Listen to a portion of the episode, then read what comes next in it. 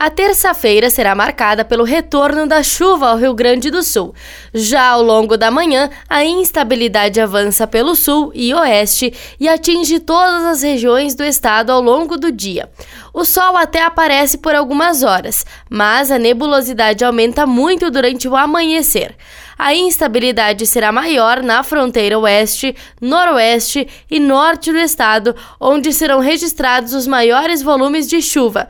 No sul e no leste, chove bem menos. As temperaturas ficam amenas ao longo de todo o dia. Em Porto Alegre, o sol até aparece, mas deve haver chuva. A mínima na capital é de 17 graus e a máxima não ultrapassa os 24.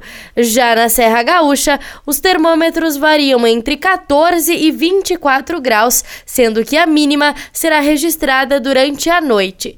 A previsão é que a instabilidade siga atuando no por pelo menos sete dias. Da central de conteúdo do Grupo RS com o repórter Paula Bruneto.